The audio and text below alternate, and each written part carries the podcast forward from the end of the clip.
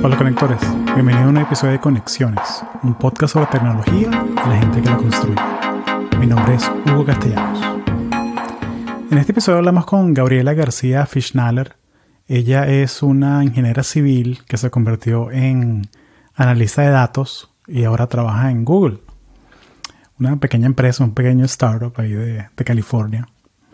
Y tiene un ángulo bastante interesante esta conversa porque una de las realidades de la gente que estudia en Estados Unidos, que se viene con visa de estudiante y luego aplica a tener visa de trabajo en Estados Unidos es que es una lotería.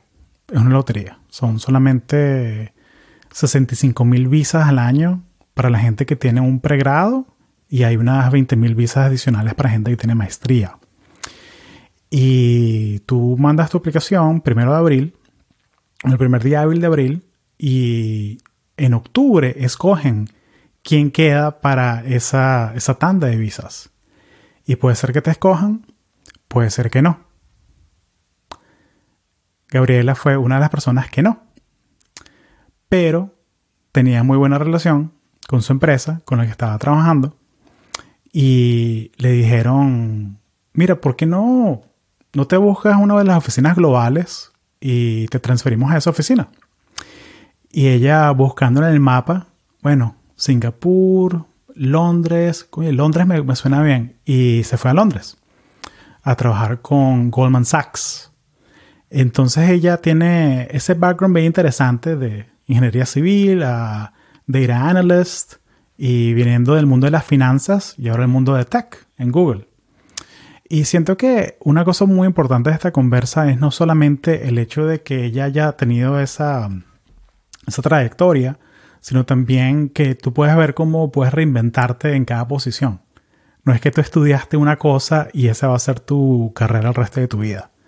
Eh, siento que ahora las carreras van a ser algo súper, eh, simplemente no, no lineal. La gente se va a reinventar haciendo cursos, certificaciones, si es necesario una maestría, de pronto no es necesario. Y me, me entusiasmó mucho hablar sobre eso con, con Gabriela. También hablamos sobre cómo es vivir en Londres, cómo es trabajar en Google, en lo que ella hace en Data Analytics. Hablamos un poco sobre lo que ella hace de Data Storytelling. Ella tiene una posición bien interesante que ella es um, Analytical Consultant para el lado de la industria automotriz. Entonces ella estudia eh, la industria automotriz y los clientes que usan productos de Google en sus empresas y los ayuda a crecer su negocio. Es una descripción bastante vaga y es a propósito, ya que ella tiene mucha cancha a la hora de escoger los proyectos en los que trabaja y cuáles tienen el más impacto. Entonces, bueno, aquí está la conversa con Gabriela García Fischnaller, que es la primera salvadoreña que traemos al, podcast. Eh, no será la última. También quiero recordarles que tenemos una comunidad de Discord donde podemos hacer networking con la gente que escucha el podcast, gente como tú. Está aquí en las notas del show. Eh, también, si quieres darme feedback sobre el podcast, me puedes mandar un email a hugo.conexiones.io o a mi LinkedIn. Y también que ya tenemos más de 150 capítulos eh, sobre latinos que trabajan en tech, eh, desde Google a Facebook o Meta o como lo quieras llamar, eh, Tesla, startups, eh, gente en Silicon Valley, gente en Europa, gente en Latinoamérica, gente de todo lado. Así que si eres un escucha nuevo, bienvenido. Y tenemos un catálogo bastante amplio para que lo disfrutes y aprendas y te agregue valor. Bueno, sin más, la conversación con Gabriela García Fischnaller. Gracias. Qué cómico, ¿vale? ¿Qué edad tenías cuando migraste? Me fui cuando tenía cinco años, pero regresé a los 10 y de ahí me volví a ir a los 18 y no volví a regresar. Ok, ok. ¿Has vuelto ya grande o, todavía no? No, sí, o sea, regreso todos los, todas las navidades y para Año Nuevo y tal, pero sí, una vez al año nada más. Sí, bueno, es que es un viaje lejos y ahora es más lejos todavía. Exacto. Sí, tienes que picar en Nueva York o picar en Miami o en algún sitio. Que siempre hago eso, termino haciendo un layover y veo a mis amigos una noche, pero es súper cansado. Sí, sí, bueno, está viniendo del otro lado del mundo. Literalmente. Sí, qué cómico, vale. Mira, ¿cómo, cómo estás de tiempo para, para ser respetuoso de, de, tu, de tu schedule? I'm fine, no tengo, no tengo nada. Ok. El, one on one con Sundar lo moviste para el miércoles. Me tocó, me tocó decirle que me tocaba un podcast con Hugo Castellanos y que si por favor podía. por, por favor, me podía reschedule. Your admin, speak with my admin. ¿Cómo será esa vaina de tener admins? Debe ser chévere, ¿no? Mira, mi, no mi jefe directo, pero el jefe de ella, ahorita estoy trabajando con él para un evento que vamos a tener y yo le, yo le escribo su, su speech. Oh, qué cool. O sea, entero, entero el speech. Qué cool. Yeah. ¿Qué tal es tu experiencia con eso? O, sea, nunca había, nunca había hecho algo así, jamás. Pero aparentemente así es como él trabaja. Que, que te dicen, dame unos bullet points y luego yo hago el keynote speech. Eh, y hay otros que dicen, necesito que me escribas el speech entero. Así que Interesante. A ver qué tal me va. Oye, sí. mucho éxito, vale, qué cool. cool. Sí. sí es, es, una de esas cosas locas de, de Silicon Valley que, que, me encantan y todos estamos en el mismo equipo. Sí, exacto. Pero sí, a ver, que bueno, English is not my make it sound British porque aparte de eso, he's British. Entonces yo uso palabras uh -huh. americanas entonces no, no puedo escribir el speech en American English porque entonces no lo va a poder, o sea, va a ser súper difícil para él, ¿sabes? Va a ser raro. Entonces claro. me toca usar como que British words.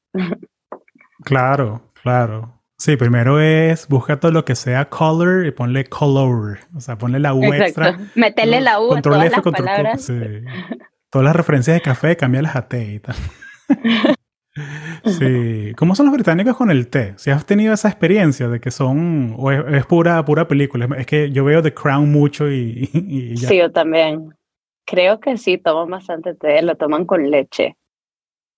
Ok. Pero nunca he ido con afternoon tea. Siento que eso es muy... Eso siente película. O very high society. Yo no creo que toda la gente vaya ahí que si es Harrods a tomar afternoon tea. Claro. Sí, creo que, creo que es también es el tema que es un es parte de la cultura, pero no es algo así tan, tan, tan como uno, como uh -huh. uno lo, ve. O sea, también que ahorita con todo tan acelerado, tan rápido, on the go. O sea, es como esas películas gringas que tienes el, el desayuno completo como con bacon y panquecas y tal. Eso es capaz el sábado, sí, pero no, no todos los días. No, pero en Inglaterra sí comen British breakfast. O sea, en la, en la cafetería de Google todos los días hay the British breakfast staples. Ok. Entonces tienes ahí tu sobredosis de sodio ahí con el, el bacon y los sí, beans no. y todo eso. Sí, no. Como quien sí le ocurrió agarrar como una tostada y ponerle frijoles encima. Y ponerle frijoles.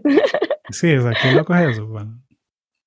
Y que ya, ya está la misma gente que conquistó la mitad del mundo. ¿Cómo es la vaina? Capaz los Yo agarro un pedazo de, de aguacate y se lo pongo Ajá. en el pan y es como avocado toast and eggs. Y todos me voltean a ver como ya está.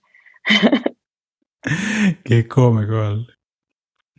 Mira, Gaby, mira, muchas gracias por hacer el tiempo. ¿Te puedo decir, Gaby? Sí, claro. Yo, yo pido permiso siempre. Eh, mira, muchas gracias por hacer el tiempo, venir al podcast, lo, lo aprecio mucho. Eh, me alegra que al fin pudimos alinear los horarios y se, y se dio todo. ¿Cómo, ¿Cómo está Nueva York? Nueva York es fun, very fun. ¿Más que Londres? Sí, más que Londres, 100%. Sí, es que o la sea, cultura latina es otra cosa.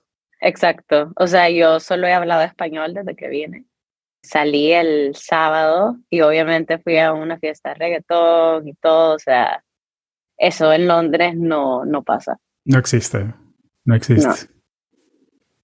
Sí. ¿Cuánto, ¿Cuánto tiempo llevas en Londres? En Londres llevo casi cuatro años. Ah, no, y un rato largo.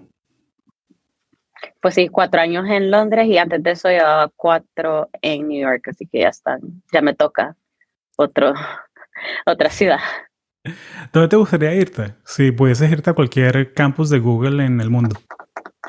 Creo que mi siguiente mm, move va a ser Dubai. Ok. Yeah.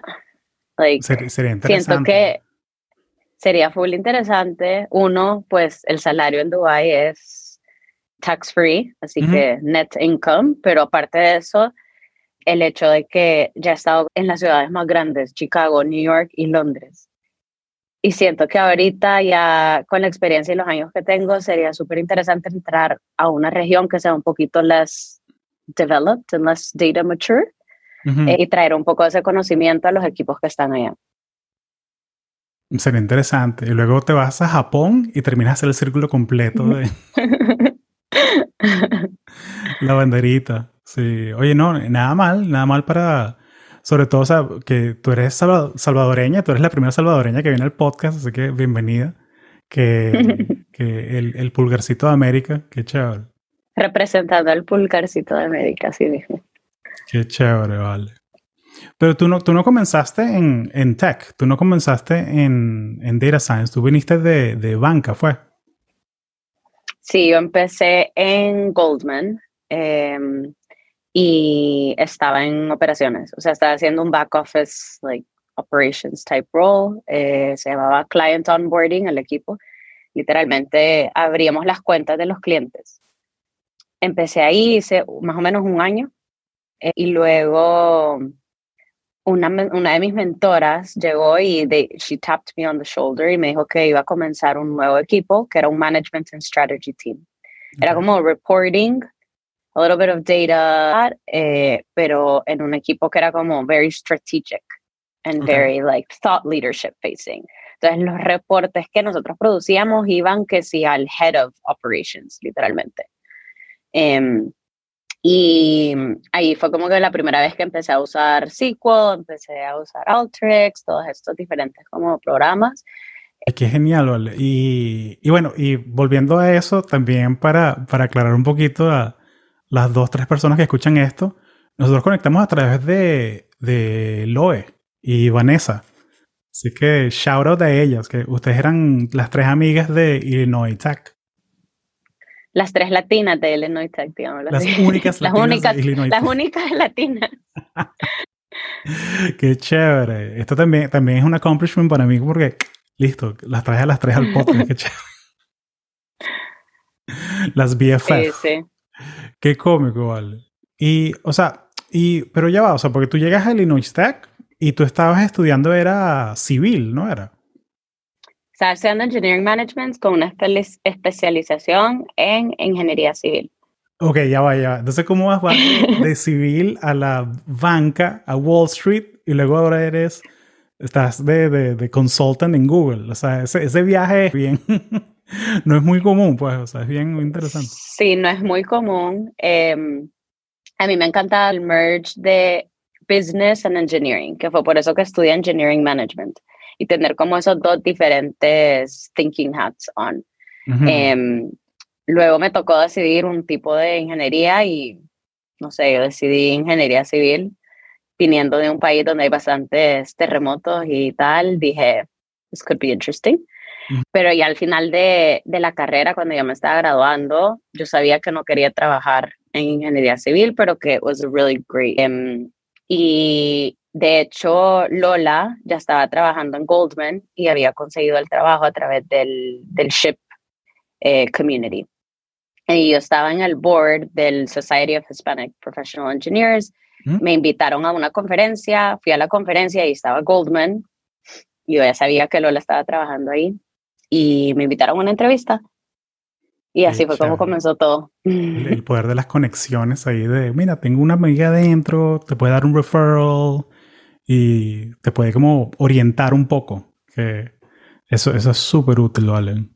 Sí, no, por aquí somos muy, muy fans de Shep. Yo siempre hablo de, de Shep en el podcast y, y invito a la gente a que se una. O sea, si, si la gente que está estudiando en Estados Unidos, estudiantes internacionales, gente que tiene el clock ticking de el OPT, Pana, Exacto. aplica, aplica, aplica y, y sí.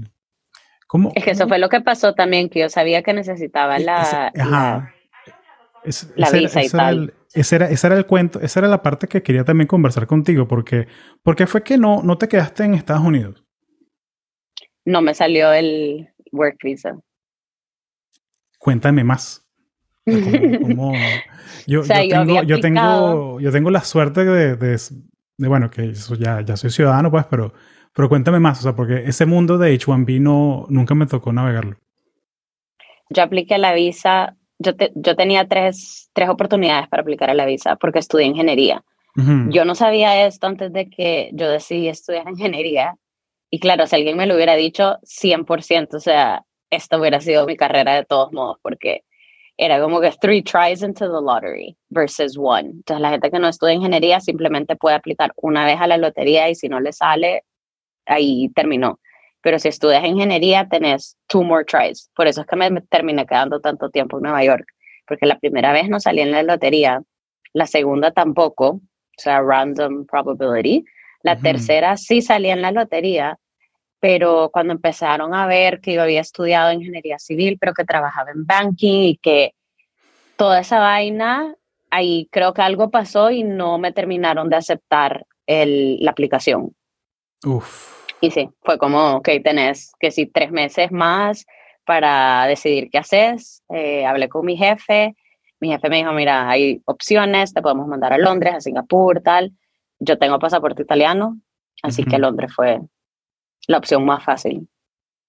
Qué chévere. Gracias a la abuela que mantuvo. Ya. Sí, gracias, nona. Si sacas tu pasaporte y te vas a... Qué chévere, vale. Bueno, yo nunca había ido a Italia y ahorita que me mudé a Londres, dije, me toca ir a, La madre patria. a conocer, exacto. Tú eres de allá. O sea, tú eres de allá. Sea, Yo soy italiana. Sí, qué cómico, vale. Qué chévere. Eso es muy común en Venezuela. O sea, que muy, es, muy, es, muy, es muy común ver que si eh, personas que son que si son portugueses o italianos o españoles, pero como nunca han ido. O sea, no es tan fácil. Hay cosas en la vida que pasan, ¿no? Así que qué cómico, ¿vale? Qué, qué, qué bonita esa historia. Yo, porque cuando yo empecé a estudiar en los estados, yo no tenía todavía el pasaporte italiano. Por eso que me fui a estudiar a los estados. Pero ya mi hermana, que es cuatro años menor que yo, eh, así se fue directo a España a estudiar. O sea, ella- ahí mi papá fue como, te vas para Europa, ya tenés el pasaporte italiano, ya te Claro. quedas allá. Claro. Qué chévere, ¿vale? Qué chévere que pudiste aprovechar.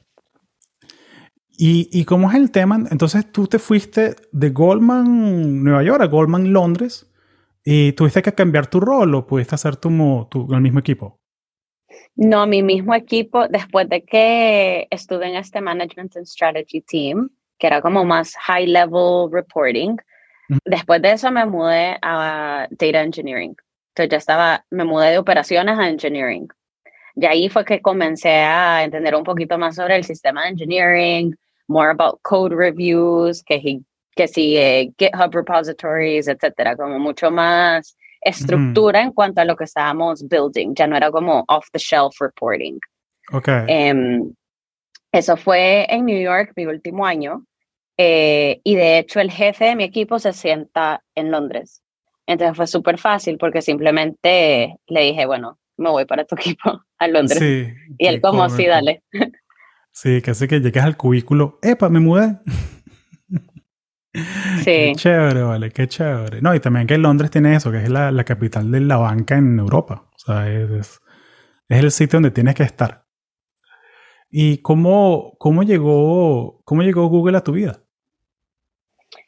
pues yo llevaba, a ver, cinco años en Goldman. Luego de hacer data modeling data engineering por dos años, un año en New York, un año en Londres, ya quería algo diferente. Sentía que había aprendido un montón sobre data modeling y quería hacer algo que fuera un poquito más client facing, más analytics. A mí me encanta la parte de visualización, de creatividad, etcétera. Entonces, otra vez Ujú. regresando a esa idea de mixing business and engineering, creativity with science, both Claro. sides of the spectrum. Y bueno, empezó, pasó COVID, tenía un montón de tiempo decidí meterme a hacer un online master's. Entonces hice un master's en Business Analytics at Imperial College. Y eso lo comencé mientras estaba en Goldman. A la mitad del master's me di cuenta de que existían roles como mi rol de ahora, el de Analytical Consultant. Me encantó, me encantó todo lo que estaba haciendo. Estaba aprendiendo que sí, Python, estaba aprendiendo un montón sobre visualization, machine learning, etcétera, mucho más statistics, cosas que no que en data engineering no las tocas en verdad. Y mm, nada, me metí al, al, al, Google Jobs website y esta posición que se llamaba Analytical Consultant, empecé a leer la descripción y me, me encantó y apliqué. Directo, no, no pediste referral ni nada, aplicaste directo. Le escribí a un amigo que trabajaba en, en banking, pero que su primo trabaja en Google. Y luego el primo trabajaba en Google. Y luego el primo le escribió a una ex coworker y esa ex coworker fue la que me terminó refiriendo, pero ella no me conocía. Simplemente fue por conexiones que ella dijo, bueno, sí, dale, yo, I'll refer her porque el primo de mi amigo había hablado súper bien de mí, y ella me, me, me, habló por teléfono también, es más, tuvimos un catch-up, yo le comenté todo mi background, el rol al que estaba aplicando y al final de todo ella fue como mi mentor, ¿verdad? Ella me ayudó full para prepararme para las, las entrevistas y todo, explicarme cómo funciona Google. She walked me through everything, literally. Qué chévere, vale. Y, me, encanta esa historia, claro, y me encanta esa historia porque, o sea, muchas veces la gente tiene miedo a pedir un referral porque, mira, no conozco a nadie, pero, pero, o sea, si tú te has metido en tech, aunque sea entry level, tú, tú tienes un alumni de tu escuela que seguramente está en Google. Y si no, bueno, busca a toda la gente que ha pasado por Conexiones Podcast y búscalos en LinkedIn, escríbelos un email de, mira, te escuché en el podcast de Hugo, me encantó, ta, ta, ta y empieza a crear la relación. O sea, porque dar un referral es algo súper fácil. Lo que la gente quiere tener en cuenta es que, mira, tiene sentido o no. O sea, si tú... El rol, si el rol es adecuado, exacto. Sí, o sea, si tú estás estudiando Electrical Engineering y quieres aplicaste un rol de hardware, ok, tiene sentido. Estás haciendo tu MBA y aplicaste para un rol de Product Management, ok, tiene sentido. Eso es lo que quieren ver, o sea, simplemente. Pero sobre todo si tú que vienes recomendada de alguien, aunque sea el hermano del primo del tío, eso te, te diferencia, ¿no? De, de, una persona que aplicó, que solo le mandó un LinkedIn request a, alguien. Sí, exacto. ¿Y cómo fue la, la, mm, o sea, porque tú estuviste, tú estás trabajando en Data Engineering, que fue que empezaste a, a usar estas herramientas de, de Data Science y cosas así. ¿Aprendiste por tu cuenta o cómo, cómo, qué, qué herramientas usaste para aprender? O sea, ¿cómo, cómo, cómo fue ese, esa parte? Lo de data engineering fue todo on the job. O sea, en verdad fue 100% on the job, aprendiendo de mi coworker, de mi jefe. Era un equipo que estaba empezando a gain a lot of traction. Y entre todos, we kind of figured it out, porque yo no creo que en verdad alguien, o sea, no he visto, por ejemplo, hasta ahora, hasta hoy en día, un programa de data engineering. Sí. O sea, siento que data engineering es mucho de... sí, es muy específico y you gotta just dive into the data and models. Em, y era, bueno, los, las herramientas que usaba eran AlterX, que eso sí me metí a hacer un curso y saqué el certificate, el AlterX certificate. Tableau, que Tableau fue simplemente probando y aprendiendo. Y luego SQL, que tampoco es que tomé una clase de SQL, digamos, fue como más o menos, ok, let's figure it out. eh, from this date to that date, from this uh, database, let's just Google it and figure it out. Sí, sí, y hay tantos, tantos cursos como, o sea, está Coursera, Platzi, Exacto. Todas, todas estas plataformas que eh, a, veces como el superpoder de la gente que trabaja en tech es aprender a aprender. 100%. Porque si te vas a Microsoft, de repente ellos usan una herramienta propietaria, eh, de repente te vas al public sector y usan algo de los años 80, pero de ellos y tienes que aprenderlo y, y es eso, simplemente está abierto a aprender y, y, y, hacer el trabajo, ¿no? El trabajo que hace falta para, para hacer el, el onboarding. Sí, exacto. Y, y, eso me lleva a onboarding, me lleva, ¿cómo fue tu, tu onboarding en, en, Google? Lo que, lo que nos puedas compartir, ¿no? O sea, porque si fue durante la pandemia, tuvo que haber sido interesante. Sí, fue online, pero mi rol se sienta adentro del departamento de, de ventas. Okay. Así que todos los que entran al departamento de ventas tienen que hacer un onboarding que se llama Sales School aunque yo no sea una vendedora como tal, yo tengo que aprender sobre los productos que estamos vendiendo. Eh, y de hecho, algunas de las, de, de, las clases que son parte de este onboarding son uh -huh. tipo, véndeme un mattress. O sea, I had to learn how to sell a mattress to my manager. Cosas ¿Cómo, así, cómo ¿sabes? como... ¿Te, acuerdas, ¿Te acuerdas qué ejemplo diste? O sea, no sé si es un ejemplo que te lo sacaste ahorita así del, de la cabeza. No, fue sí, buscar data about the mattress, este ver, estaba vendiendo YouTube con el mattress, entonces está building that into like a sales pitch. Uh -huh. Este, te muestran el framework de un vendedor, que si, por ejemplo, una parte del framework es uh -huh. client, or how do you, um, how do you like present one big data point that will actually bring the client into the conversation, ¿sabes? Un montón de diferentes, diferentes methods que nos enseñaron eh, que fue súper interesante para mí porque yo viniendo de Data Engineering, o sea, nunca tuve interacciones con clientes. Sí, bueno, te enseñan de todos los productos, YouTube, Search, etcétera. Y eso fue tres meses, o sea, mi onboarding fueron tres meses donde mi jefe me dijo, tú no puedes responder correos, no, este no es tu tiempo para trabajar, para empezar a trabajar. Estos son tres meses de aprender sobre Google and its products and sales. Y yo siento que muchas compañías, no, o sea, es como just figure it out y empezar sí, de una vez a trabajar. Y, oye, qué bonito, qué, qué, qué, privilegio, ¿no? O sea, que, uh -huh. que, te, que incluso tu, tu, tu, jefa te dio ese, ese espacio, ¿no? Para, para hacer el ramp up tranquila. Porque es mucho trabajo y saber que tienes ese, como esa, esa, esa red abajo tuyo uh -huh. que, te, que te protege, eso te puedes dedicarte a aprender tranquila, qué bueno. Sí, exacto. Y es como decir, tómate tu tiempo en aprender, ¿sabes? Siento que cuando empezás, a un, empezás en un nuevo equipo, empezás en un nuevo trabajo, de una vez traes esta presión que you have to start delivering a chip. Uh -huh. Exacto. Mientras que aquí... El big win, te... el, todo el tema que probar que no fue un error contratarte. O sea, es como... Exacto. Que...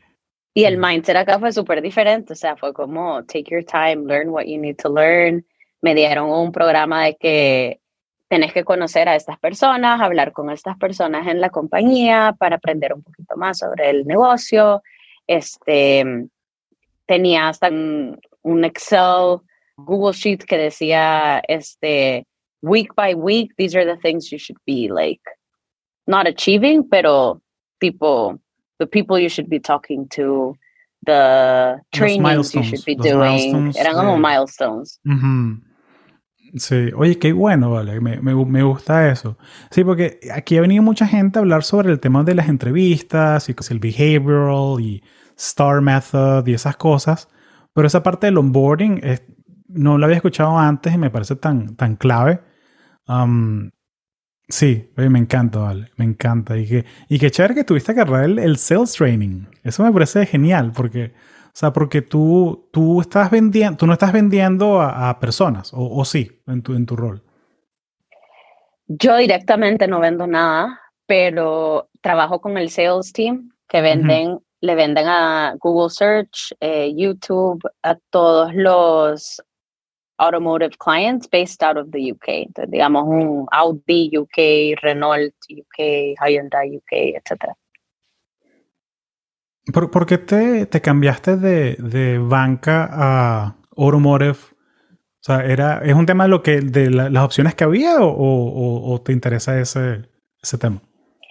Pues tenía, cuando entré como analytical consultant, porque estamos divididos en industrias, o sea, uh -huh. hay un analytical consultant para cada industria, exacto.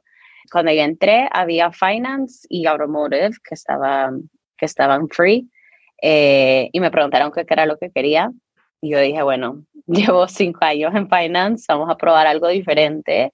Automotive me sonaba súper interesante porque eh, electric cars, que si sustainability angle, había un poco más de doing something environment, era algo que estaba cambiando un montón y ha habido mucho cambio en la, industria de automotive, que es una industria que es tradicionalmente muy parecida a la banca, digamos, very traditional, very hard to for there to be like any transformation happening. Y bueno, pensando en el topic de EV, inventory shortages, chip shortages, eh, electric, ¿cómo se llama? Car sharing, etcétera, habían unos topics súper interesantes. Así que sí, les dije que me metieran en el Automotive Group y ahí estoy. Qué chévere. Sí, no, me imagino que después de cinco años ayudando a gente a poner más ceros en la cuenta, quiero hacer algo diferente ahorita, como... Y, entonces, ¿cómo dirías tú que es una, una semana normal en, en, tu rol? ¿Existe una semana, normal? o, o, cómo es el baseline ¿no? de, de, cómo divides tu tiempo? O sea, porque estás haciendo home office, estás híbrida, muchas reuniones, mucho focus time, analizando data. ¿Cómo, cómo es una semana average? All of the above. Martes, miércoles y jueves que estoy en la oficina, miles de reuniones, miles de reuniones. Lunes y viernes hay menos reuniones, pero estoy en la casa y lo que trato de schedule focus time, o sea, poner tipo, qué sé yo, de 9 de la mañana a 12 voy a trabajar en este proyecto y I schedule the focus time. Y Luego tengo obviamente reuniones con clientes también que son priorities durante la semana, así que estoy trabajando en pitches for YouTube Research eh, para ciertos clientes. Así que es una combinación de internal meetings, client meetings, y como estoy en el sales eh, department, también hay veces que son en persona. O sea, sí tengo, por ejemplo, cenas con clientes, drinks con clientes. Así que, it's a lot. Qué interesante, o sea, porque, porque siempre, siempre tenía esa visión de que, de que la gente que trabaja en la data está en la data y ya. Así que qué interesante que puedes combinar las dos, que esté como client facing y también hacer esas tareas de, de análisis. Qué chévere.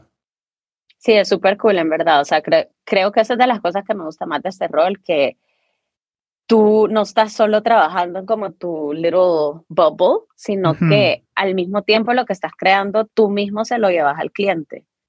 Tú mismo vas a la cena, a los drinks, este, le presentas en persona, o sea, yo ya le he presentado a un CMO en persona.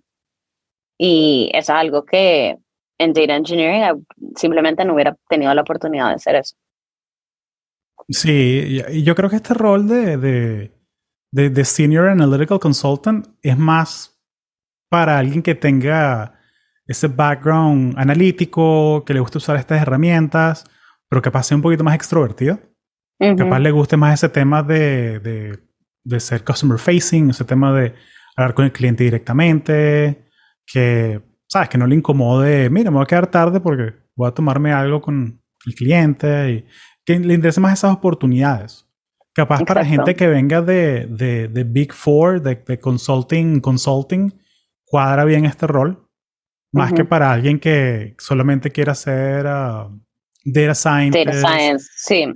Déjame tranquilo con BART mientras yo lo programo, ¿sabes? Que, que, es válido. Hay gente que es así que simplemente es uh, problemas técnicos y ya. Sí, exacto. O sea, hay días que yo estoy trabajando en un Python code eh, todo el día, pero puede ser que el siguiente día me toca hacer algo completamente diferente, que si un YouTube brand pitch y tengo que ponerme ahí creativa y ver qué creadores están hablando sobre electric cars para ayudar a pitch for YouTube y sacar unos interesting data insights sobre eso, que son dos cosas completamente diferentes. Sí. ¿Te aburres a veces? Nunca. Siempre es algo diferente. Siempre hay algo diferente. Y si no hay algo diferente, yo puedo crear algo diferente y trabajar en eso, así que... Sí, eso, eso me encanta, eso que lo conversamos antes que nos tomamos un café, que me, me gustó mucho esa idea de, de que tú, tú te puedes asignar, autoasignar proyectos. ¿Cómo es eso? O sea, ¿cómo, cómo funciona eso de, de, de, de hacerle el pitch a tu manager de que, mira, quiero hacer este proyecto porque creo que hay una oportunidad aquí? Estaba hablando con un amigo que él sí trabaja en uno de los Big Fours y le estaba explicando un poquito de mi trabajo y él me dijo que como él lo veía era de que cuando tú estás en consulting en un Big Four, a ti te llaman cuando ya existe un problema y tú tienes que llegar a solucionar un problema. Pero que por lo que él entendió de mi, de mi rol, de mi trabajo, es que yo no llego cuando ya hay un problema, sino que más bien I take a step back, I analyze landscape where my clients are, and I bring a solution to a problem they didn't even know existed for, for, Google, for Google's products. Um, pero sí, en general lo que hago es entender un poquito sobre la industria, qué es lo que está pasando, a dónde necesitan ayuda mis clientes y luego I go back to the drawing board y eh, digo, ok, este quarter voy a trabajar en estos, en estos tres proyectos y se lo puedo llevar a tal y tal cliente. Hablo con gente que me va a ayudar a, a bring this project together, sea el data science team, sea eh, un insight specialist, un measurement specialist, un montón de, de, de gente alrededor. Eh, y ya, a mí nunca nadie me ha dicho que no a un proyecto. Me dicen, dale. Claro, oye, qué bueno, vale. Sí, eh, eh, creo que ese tema de, de mm, e, e, está esa, esa función de, del trabajo que es la cuánta, qué tanta agencia tienes sobre tu, tus tareas, tu día a día, que, que um, este, este libro de Cal Newport que me encanta, el de So Good They Can't Ignore You. Entonces, que una, una, una, de las, él, es un profesor de Computer Science en Georgetown. Y, y, tiene libros sobre esto, sobre deep work, sobre todo este tema de, del foco y cómo, cómo resolver problemas de manera más eficiente, poniéndole más atención. trabaja en pocas cositas, pero ponle mucha atención. Ah, y es súper anti-social media y todas esas cosas. Eh, pero esa parte de la agencia es lo que hace que la gente se quede en los trabajos. O sea, que ya va, o sea, yo escojo cómo se resuelve el problema y si, mire, y si en la mañana trabajo en esto y en la tarde en esto y como que, tiene más sentido. sí, oye, me, me, encanta, me encanta eso, que, que tenés esa oportunidad. Eso suena bien Google. Sí, tener la flexibilidad, la creatividad hace it makes a big difference, en verdad. O sea, yo ahorita siento que sí, I am making an impact. Eh, mientras que antes sentía que era como una hormiguita. O sea, no digo que ahora no soy una hormiguita, pero... Bueno, eres una hormiguita, pero con mejores beneficios. Con mejores beneficios, con el tobogán, con la comida, Gratis, sí.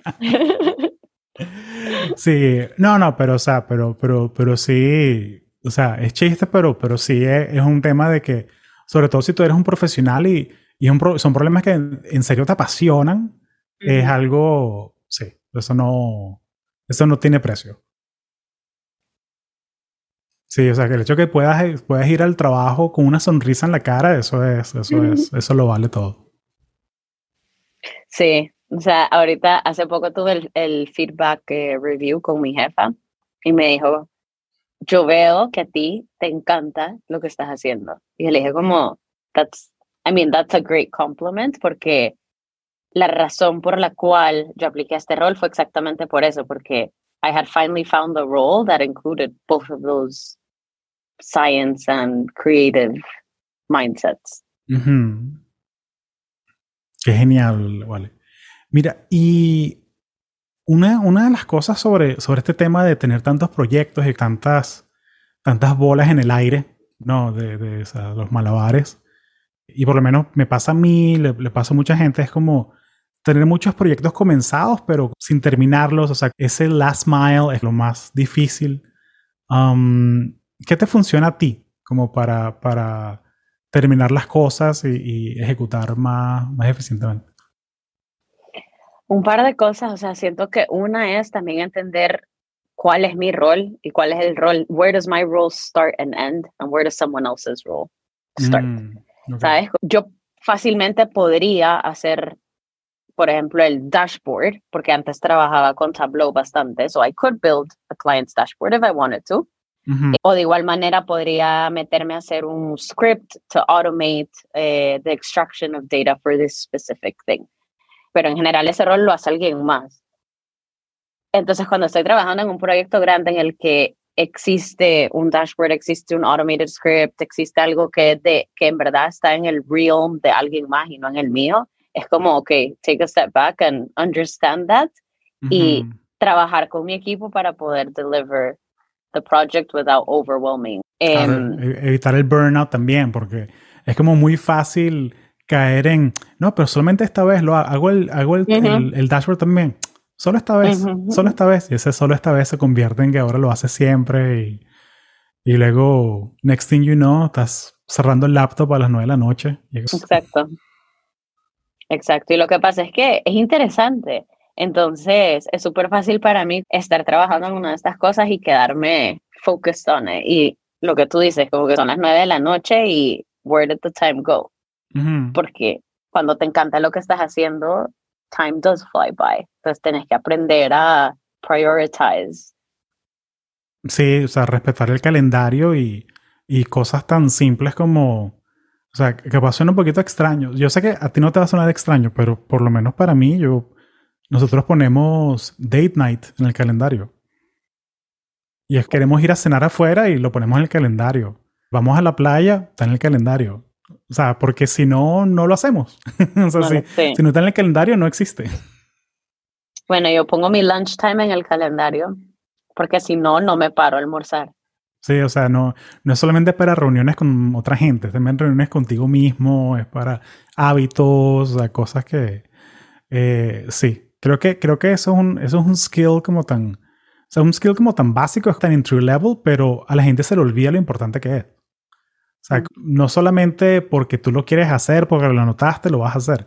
Tienes que asignar, ok, ¿en qué parte de mi día lo pongo? ¿Qué parte de la semana? O sea, ¿dónde creo el espacio para, para esto? Sí. ¿Cómo, ¿Cómo está este principio también, el de 80-20? Que es el de, de los proyectos. Y, cómo, o sea, ¿cómo lo vives tú, ese, ese principio? Creo que en términos de proyectos es entender cuál proyecto es el que te va a traer el biggest impact. Usualmente eso lo discuto con mi jefa o con la directora del automotive industry, de mi sales team. Pero sí es entender, ok, tengo todos estos proyectos, ¿cuál es el proyecto que va a traer el biggest impact y cuáles son los proyectos que son tipo low hanging fruit, que son cosas que capaz no me van a tomar mucho tiempo, eh, pero el impacto va a ser súper grande. Luego hay otros que te van a tomar bastante tiempo y el impacto igual se, va a ser bastante grande, pero entender un poquito cómo manejar esa, esa, esa dinámica.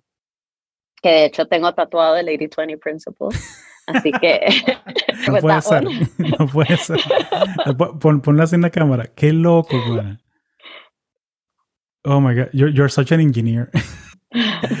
bueno, pero ahí está la pasión. Ahí está la pasión. Qué chévere, vale. Me encanta. Me encanta eso.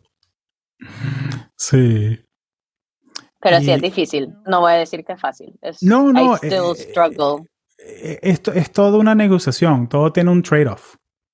Todo tiene un trade-off. O sea, y esa es la cosa, que a veces es parte de la experiencia, es pensar, ok, ¿con cuál trade-off quiero vivir? es, como, es como el tema ahorita de, de con ChatGPT y con, y con todos estos AI assistants, que, o sea, está el tema de que tienen, que tienen bias, que tienen sesgo, porque si no los entrenas con data diversa, y yo sé que tú sabes esto, pero por el beneficio de las personas que no sepan, em, o sea, si los entrenas con data que no es diversa, por ejemplo, el tema de las cámaras que los entrenan solamente con, con fotos de la gente del laboratorio, pero no hay gente de, de, una tez más oscura.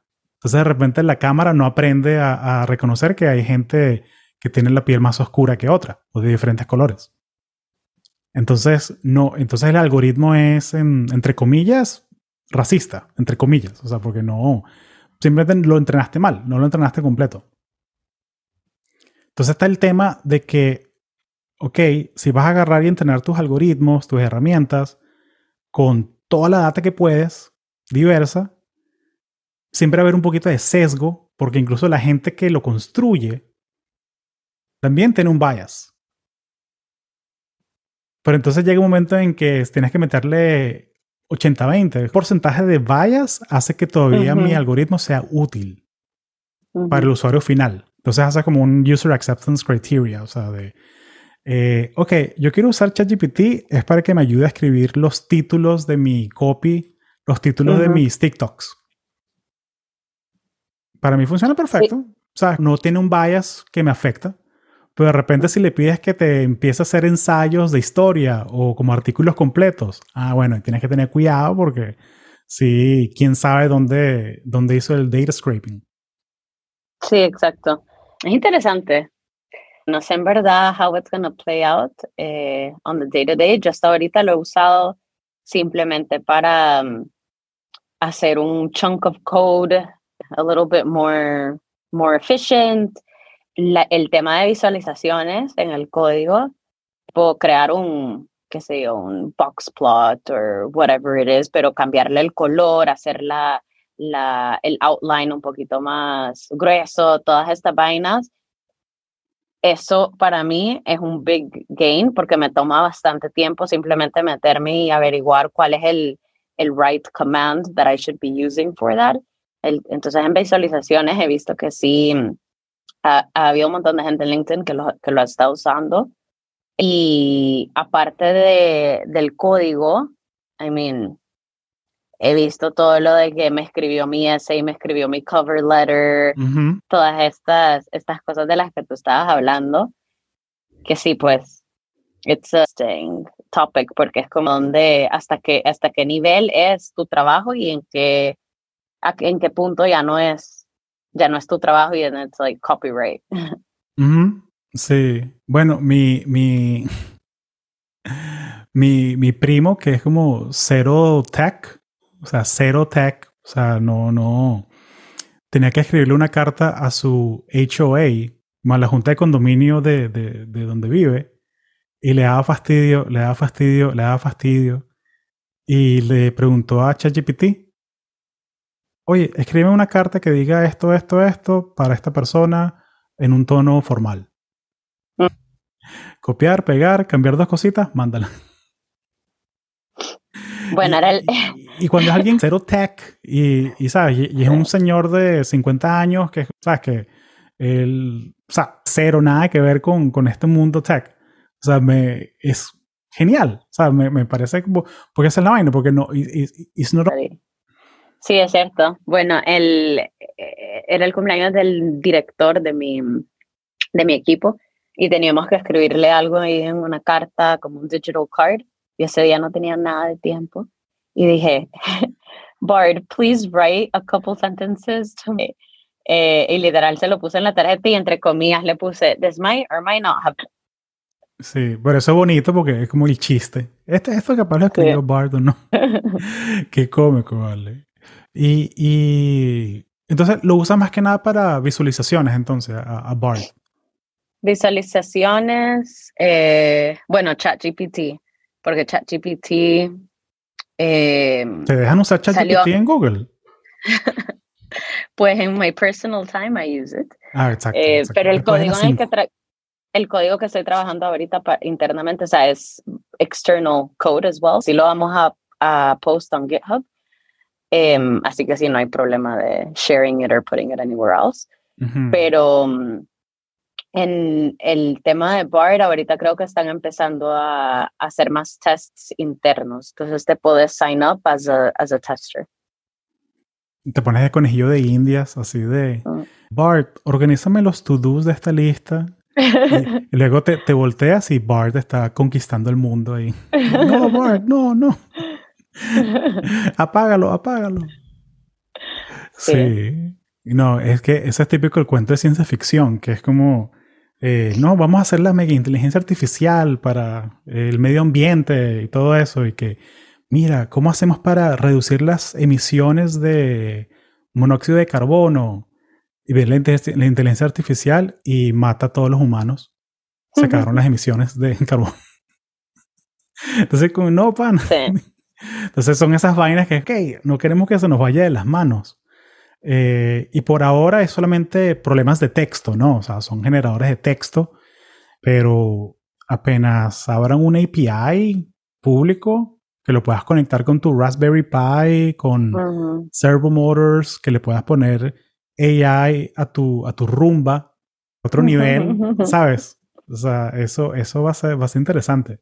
Va a ser muy sí, interesante. creo que ahorita para mí lo interesante es simplemente ver qué, qué áreas de mi trabajo puedo, can I be more efficient in using it. Como lo que te dije del código de las visualizaciones y de ahí capaz hay un par de cosas que a veces estoy creando un, un deck y eh, como es un sales pitch al final del día, el título del deck, it has to be somewhat catchy. I sí. mean, sí, tiene que ser como clickbait, te, te, te, tiene que sí, provocar exacto. leerlo.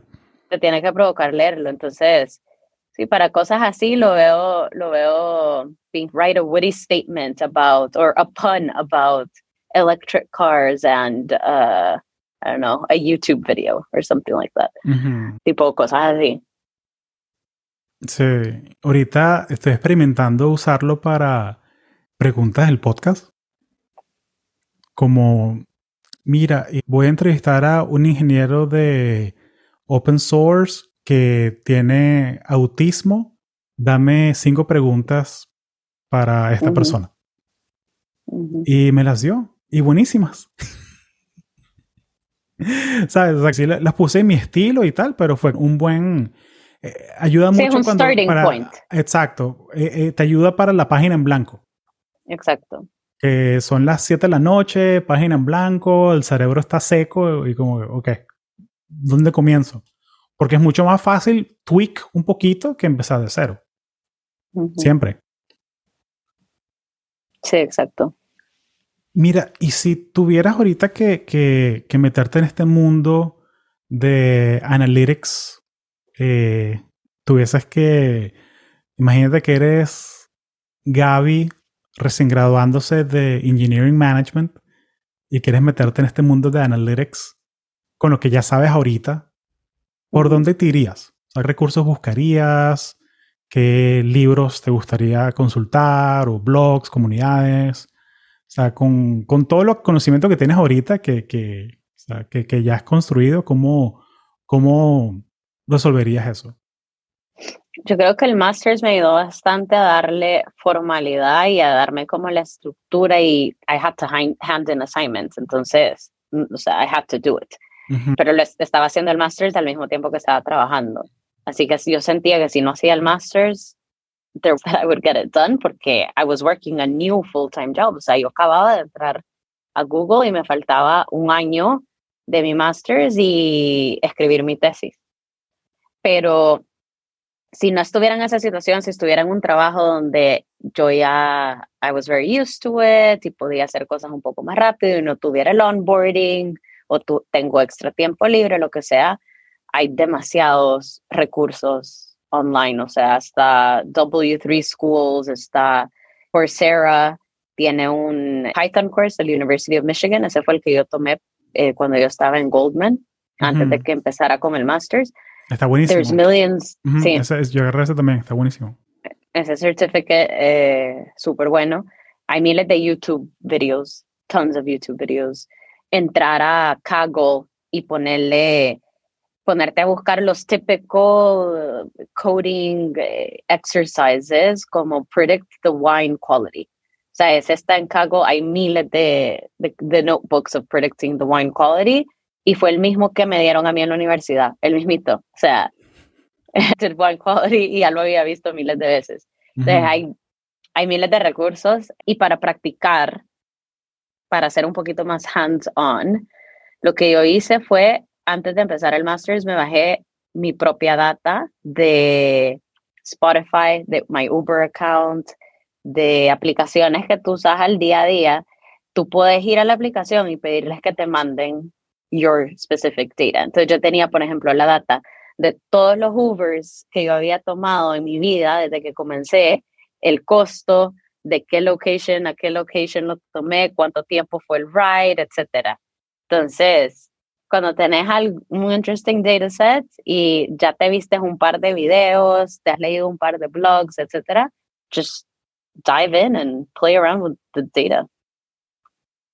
Sí, have fun with it. O jugar, jugar. O sea, si tú eres, te gustan los deportes, búscate un dataset de fútbol y Exacto. Todos los ganadores de la Copa del Mundo y ve que ver qué patrones que hicimos. Exacto, ver qué patrones consigues. Ah, mira, todos, o sea, Mr. Chip, Mr. Chip hace eso en Twitter. O sea, él lo que tiene es un, tiene un modelo, una base de datos gigantesca y es, ah, mira, siempre que Argentina juega los martes que hay luna llena, les ganan 2 a 0. O sea, ver qué patrones locos hay. Que, obviamente, o sea, causation does not mean correlation y viceversa, pero, pero es interesante. O sea, que, que, tú mismo te puedes hacer tu... Me encantó ese consejo de buscar tu propia data, me encantó. Que puedes hacer tu propio Spotify Unwrapped tú mismo. porque, Exacto. Why not? Como Bad Bunny, que yo hago lo que me da la gana y ya. bueno, no sé qué, me metí al Uber Data y cuando sumé el costo de todos los Ubers que había tomado en mi vida fue como, Uf. all right, this hurts. Uy, el apartamentico en Londres, mm, por ahí, el, el down payment para el apartamentico, conchale. Eso sería, eso sería interesante. yo lo hago con mi, con mi Chase Data. Veo el, el, average spend del año y por categorías y tal. Con, con YNAV. Pero, pero con Uber sería interesante ver cosas hay, que, ver qué patrones hay. A ver si hay un patrón. Capaz no hay patrón. Capaz el patrón son los Ubers a las 3 de la mañana todos los sábados. Ajá. Una cosa así. Sí, sí, sí. Qué, interesante, Ale, me encanta. Mira, algo, algo más que, te gustaría compartir, algo más, eh, algo que te pregunté que querías comentar o, que quiero ser respetuoso con, con tu tiempo. No, pero creo que encima de lo que me estabas preguntando de qué recursos pueden, pueden eh, a qué recursos pueden ir cuando están empezando en, data science, aparte de los blogs en Medium, por ejemplo, o los code notebooks en Kaggle, las clases de YouTube, etcétera, creo que hay un montón de eventos que son gratis. Está el Women in Tech, que está haciendo una conferencia en Londres. Está Women in Data Science, que creo que lo hacen en la universidad. Hay una universidad en California en donde lo hacen. Eh, pero igual pasan el, el stream de todo este material después de la conferencia, después del in-person conference. Eh, meterte a hackathons. un correo el otro día de un hackathon de McLaren que va a ser en el headquarters de McLaren y querían a gente que tuviera el certificate de Alteryx. Yo dije, yo me muero por ir al headquarters de McLaren eh, y es como un mediodía donde vas a play around with McLaren data. O sea, tipo, be creative and look for what options are out there. Um, And don't think that you need to have all. Creo que ese es como el, you're going there to learn. Don't think you you need to go and you tenés que ya saber how to code in Python eh, y haber tomado mil clases porque si no no vas a poder aportar al equipo. No, that that doesn't work that way. Tenés que go and get your hands dirty to learn. Siempre hace falta gente que haga el deck y haga el pitch. Y, Exacto. ¿Sabes? Porque de repente, porque bueno, lo digo porque yo era esa persona que sabes que en lo que yo escribía un módulo en Java, mi compañero ya tenía un programa completo. Entonces, sabes que yo voy a hacer el deck. bueno, en, la, en el Masters fue así porque había gente de muchos diferentes niveles, muchos diferentes technical skill sets. Yo venía mucho más del, porque data engineering, again, didn't really translate into business analytics. Entonces, yo entré más con el business side, digamos y cuando nos poníamos a trabajar en el código, yo era la que siempre preguntaba como, but why are we doing this? What is the business implication? What are the business questions we're trying to answer? Y al hacer eso, obviamente entendía más sobre el código, el machine learning model que estábamos building, etc. Em, pero sí, es como tener esa, esa, esa dinámica y you have to think. Es que life is about not knowing. O sea, es como una es el, ¿qué es lo que dice Neil deGrasse Tyson? Que no es la respuesta, es a veces te tienes que enamorar de la pregunta y ya. Porque cuando consigues esas preguntas, este, este, este concepto del, del shiny object, que, oh, estás persiguiendo un shiny object, pero cuando consigues un shiny object que no pierde el brillo, oye, cásate, haz tu doctorado en eso, ¿sabes? O, o cambia tu carrera a eso, o lo que sea, o múdate, o lo que sea. Pero cuando consigues esa cosa que, te, que en serio te, te obsesiona, o sea, que, o sea, data science, o la pregunta en sí, problemas de real estate, problemas de automotive, o sea, en serio, si consigues eso, te felicito. porque eso es, hay gente que construye toda su carrera alrededor de una pregunta. Sí, exacto. Asking questions. Keep asking questions. Me encanta, Gaby. Oye, bien chévere. Y también la gente que te siga en LinkedIn. Tú tienes tu, tú compartes tu artículo todos los jueves, eh, tus posts sobre interesting data. Me encanta. Interesting Data Insights. Em, sí, una parte de, de mi trabajo también es como el thought leadership. Aparte del analytics, aparte de los sales pitches, es también trabajar en el thought leadership of how of Google's data and Google's stance in the automotive industry. Así que estoy ahí. Va a salir también un Think with Google article muy pronto. Sí, sí, very exciting. Not written by Bard. pero, pero sí le pedí a Bart que me chequeara el British spelling porque no estaba seguro. Oye, en serio, ¿tú podrías darle un, un script a Bart? Oye, Bart, hazme que esto suene como lo escribió un señor británico de 40 años. Voy a probar. Prueba con eso, a ver, a ver qué te sale. Mm. Ay, sí, después lees el artículo y que written by Gabriela García y lo ves ahí todo en un British English, you'll know what happened. ya sabemos lo que pasó. Oye, chévere. Oye, muchas gracias, Gabriela. Bienvenida aquí cuando, cuando quieras venir. Gracias, gracias a ti.